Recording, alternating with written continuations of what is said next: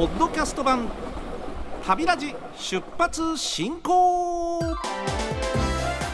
このポッドキャスト番組は RKB ラジオで毎週土曜日朝5時30分から放送している旅ラジ出発進行。そのポッドキャスト版です。ポッドキャストでしか聞けないコーナーもございますよ。それでは早速出発進行。メールいただきました。脳型の脳型の和志さんありがとうございます。ラジオネームでございます。えーとお JTB 時刻表復刻版1978年10月号税込み1980円買ってきました。和志さん偶然やね。私も買いました。なんでかって言いますとねこの年は私小学校の高学年なんですよね、うん、それから確かもう一冊ね1967年。これの復刻版。この年私生まれた年なんで。この復刻版もはい手に入れております。へえそうですか。買ってきました。ね。まあさらに最近出てるのはえー、っと1925年の復刻版。ね。これも出てますね。1925年ですからもう100年近く前の時刻表ですよ。これの復刻版。いわゆる基本的な書式は何も変わってませんね。全然変わってない。何が違うかっていうとそうですね、まあ、ページの合間にあるいわゆる路線図がいかにも手書きであるということですね。今だったら活字が当たり前なんですけどもはい、えー、これ手書きの字だなっていうようなのが載ってたりしますが。続きいきましょうか。当時の最寄り駅国鉄宮田線磯光駅から筑豊本線新飯塚駅間を高校時代通学で乗ってました。そうですか。当時の筑豊本線は DD51 型ディーゼル機関車牽引の50系客車。そうですね。あの赤って言ったらちょっとこうくすんだ赤ですね、レッドの車体ですね。それからキハ6667型機動車が大活躍していた、えー、それから客車寝台特急あ暁2号3号も能形駅と飯塚駅に停車。ああそうか。筑豊線周りだった。当時の時刻表を見よったらあっという間に1時間が過ぎてしまいますね。と書いてあります。いやもう当時の懐かしい光景がこうただ数字の羅列を見てるだけで光景が浮かぶってなかなかすごいですよね。はあいや通ってたなこれ乗ってなっていうね。時刻表ってそういうねただの時刻を教えてくれるすり物じゃない。そんな感じですかね。10月1日土曜日平成地高鉄道平築フェスタに行ってきましたって。平築の車両たちを撮影したり平築カレンダーやキーホルダーを買ったりしましたと。楽しみましたね。よかったよかった。そして私と偶然にも同じ復刻版。これ復刻版の時刻表がね これよく考えましたよね。売れるんですよ。ええ。ええ、これずっと撮ってる方も中中にはいらっしゃるんですけども。復刻版でねまたあ当時のことがあまたこの特急の名前がとかねこの車両がとかはあ駅になんだこのマークは帽子のマークとかね、ええ。洗うっていう字何なんだこれはとかですね。面白いですね昔の時刻表を見てると。え微妙に違ったりしますけれども当時のまままさに文化の違いがちょっとこう垣間見えて面白いなっていうふうに思います。私も時刻表古いの眺めるの大好きです。横須賀の列車種別ネームプリン厚美さんありがとうございます。この番組にも何通もいただいておりますが土曜の朝旅立ち出発進行を聞くのが日課になっています。ありがとうございます。ねもう遠くで聞いていらっしゃる。で10月15日にカラフルフェスお越しになった。そうですか。ねよくぞいらっしゃいました。遠くからははるばるようこそでございました。新しいイベント盛りだくさん。いい一日を過ごすことができましたってよかったわ。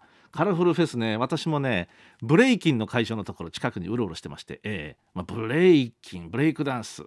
いやみんなおおんんだなんじゃあれはっていう感じで釘付けになって見てましたけどね。来年の2月は国際大会が北九州で行われるんですけど。さて今日はカラフルフェスの帰り博多駅を見て思ったことを書きます、うん、あ新幹線の帰りになったんだ。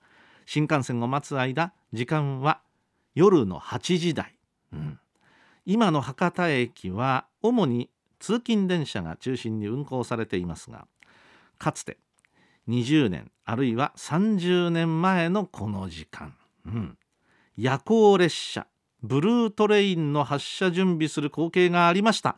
食堂車に積み込む食材を車両に乗せる職員さん。また車内販売の方がお弁当とか飲み物を積んだワゴン車を持ち列車が来るまで待機している販売員の方。あと夜行列車ブルートレイに乗るためにホームに新聞紙とかビニールシートを敷いてその上に座って待つお客様。ああそうか。はあはあはあ。なるほど。うん。この光景が普通に見られたのですが今では見られない時代になってしまいなんか寂しい感じがしましたって。そうね。いやほんと時代とともに駅の風景変わるんですよ。ほんとそうだよね。夜行列車がまあ当たり前のように走ってた時代は。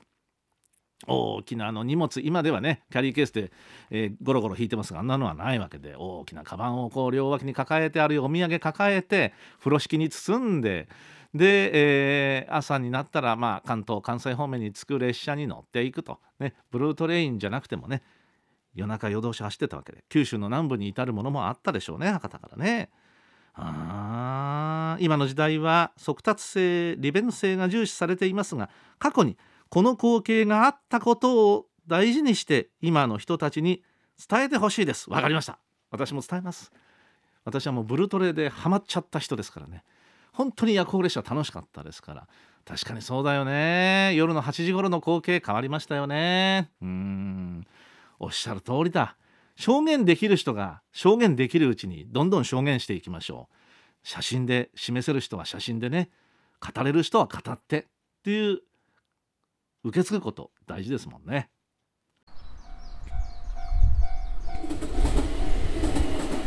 ポッドキャスト版旅ラジ出発進行。乗務員茅野の鉄道コラム。さてポッドキャスト版でお聞きいただいているこの番組です。RKB ラジオでは毎週土曜日朝5時半からという早朝に運行しております旅ラジ出発進行。そのポッドキャスト版でございます。ポッドキャストでしか聞けないコーナーがこのコーナーということになってましてね。さあ今朝の話題はですね時刻表です。タイトル。時刻表見れば想像の世界が広がる。あの最近時刻表をほとんど使わなくなってる感じがしますね。皆さんどうでございましょうか。ぜひもう一度見直していただきたいと思いますね。九州では9月の23日に西九州新幹線が開業した。ということもありましてダイヤの改正が行われたことが大きな影響となりまして私もですね9月の終わりから10月の初めにかけて書店に出かけて時刻表を求めに行ったんですが売り切れるのがどうも早いようでして3点行きましたが3点とも申し訳ありません。今月に関してはもうちょっと在庫がって言われちゃいましてね、えー、結構売れているようでございました。まあこういう節目節目。まあ全国的には JR グループはだいたい3月のダイヤ改正っていうのがまあ、定例の行事になってますんでそこで3月号がよく売れるっていうのは当然あると思うんですよね。うん、で、えー、およそ1年間同じダイヤで行きます。ただし臨時列車季節列車ねこういったものに関しては1ヶ月ごとに出るものを買わないとなかなかわからないっていうのはありますけれども、まあ、でもですね大体基本的なところはほぼ一緒ですから最近ね企業なんかでも経費節減だなんて言いまして毎月買っている時刻表はどうなんでしょうかと。ほとんど変わらないんであれば1年に数冊でいいのではないか、うん、そういう考えもあるようでして時刻表の売れ行きそのものは随分と下がってるんじゃないかと思います。で逆に値段は上がってますね。私の覚えではどうだろう。昭和50年代の前半ぐらいの記憶ですけどね。つまり小学校の高学年から中学に上がったぐらいあの大きなサイズって言っちゃなんですがどれが大きなサイズだっていうことになりますがあの緑の窓口によく置いてありますね。えー、いわゆる JR 時刻表って書いてあるやつですね。JTB が出してるのとほぼ同じサイズです。これがですね600円しなかったですよ。560円とか。そんな価格だったのを覚えてますが今や倍以上です。ね。で500いくら600いくらで買えるのはあのちょっとこうワンサイズ小さいタイプだったりしますよね。ですから大判の時刻表っていうのはもう今やうん随分します。うん。かつてのあのえー、っと少年時代に買ってた漫画雑誌と同じようなね感じのなんか大きさって感じ。それから厚みも同じぐらいですけどもね。さあこれを広げますとまあ至る所にこう数字がずらずらずらっと並んでいてこう数字あんまり好きじゃない人にとってはなんだこれはっていうふうにちょっと見えるのかもしれません。うん。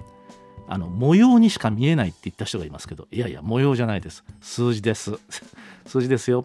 しかも別に足し算引き算しろなんてことではなくってちゃんと時刻が4桁で載ってるだけですから、別にそんな怖がらなくてもいいんですよということなんですけども今ほとんどの方は時刻を検索するのにスマホパソコンでポンポンと叩くとまあ便利ですね。どことどこという、えー、発駅とそれから着駅を入力するだけであと時間も入力するだけで、えー、そこの駅にじゃあ到着に合わせるのか出発に合わせるのかこれもまたセッティングするだけでポンと出てきますね。そうすると1234と、ね、4通りぐらい出てきてはいじゃあどれですか？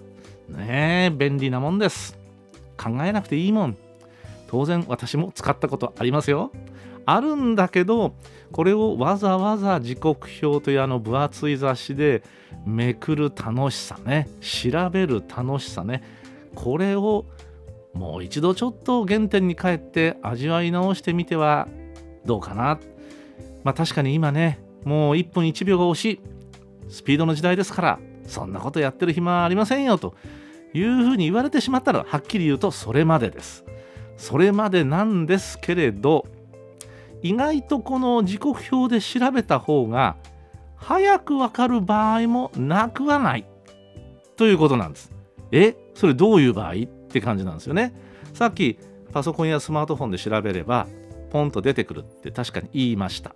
うん、言いましたけれど時刻だけはちゃんと出てくるんだけど、まあ、例えば乗り場が何番でとかそこまで出てくる？今。あ出てくるのもあるのか。じゃあまあ駅と駅のじゃあ距離がどれぐらい離れているのかとか。まあ単に数字が出てくるだけで何とも分かりづらいですけれども時刻表には地図なんかもついてましてね、うん。まあ、お隣の駅なのかどうなのかとかですね。駅と駅の距離がどれぐらいあるのかとかそういったものも調べれば分かるようになっていますしそれから何がいいかっていうと前後の列車の時刻まで全部載ってますんで、ええ、頻繁に来るところだったらああ別にこれに乗らなくても1本後ろでいいやとかそういうことが本だとわかるわけですね。うん。便利なところもあるんだけどな。時刻表の話をしだしたら1回じゃ終わらないんですよ。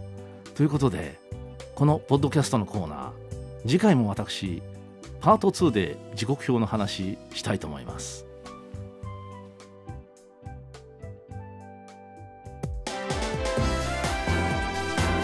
ポッドキャスト版旅ラジ出発進行。お相手は RKB の茅野正義でした。それでは業務連絡降車終了。オライ。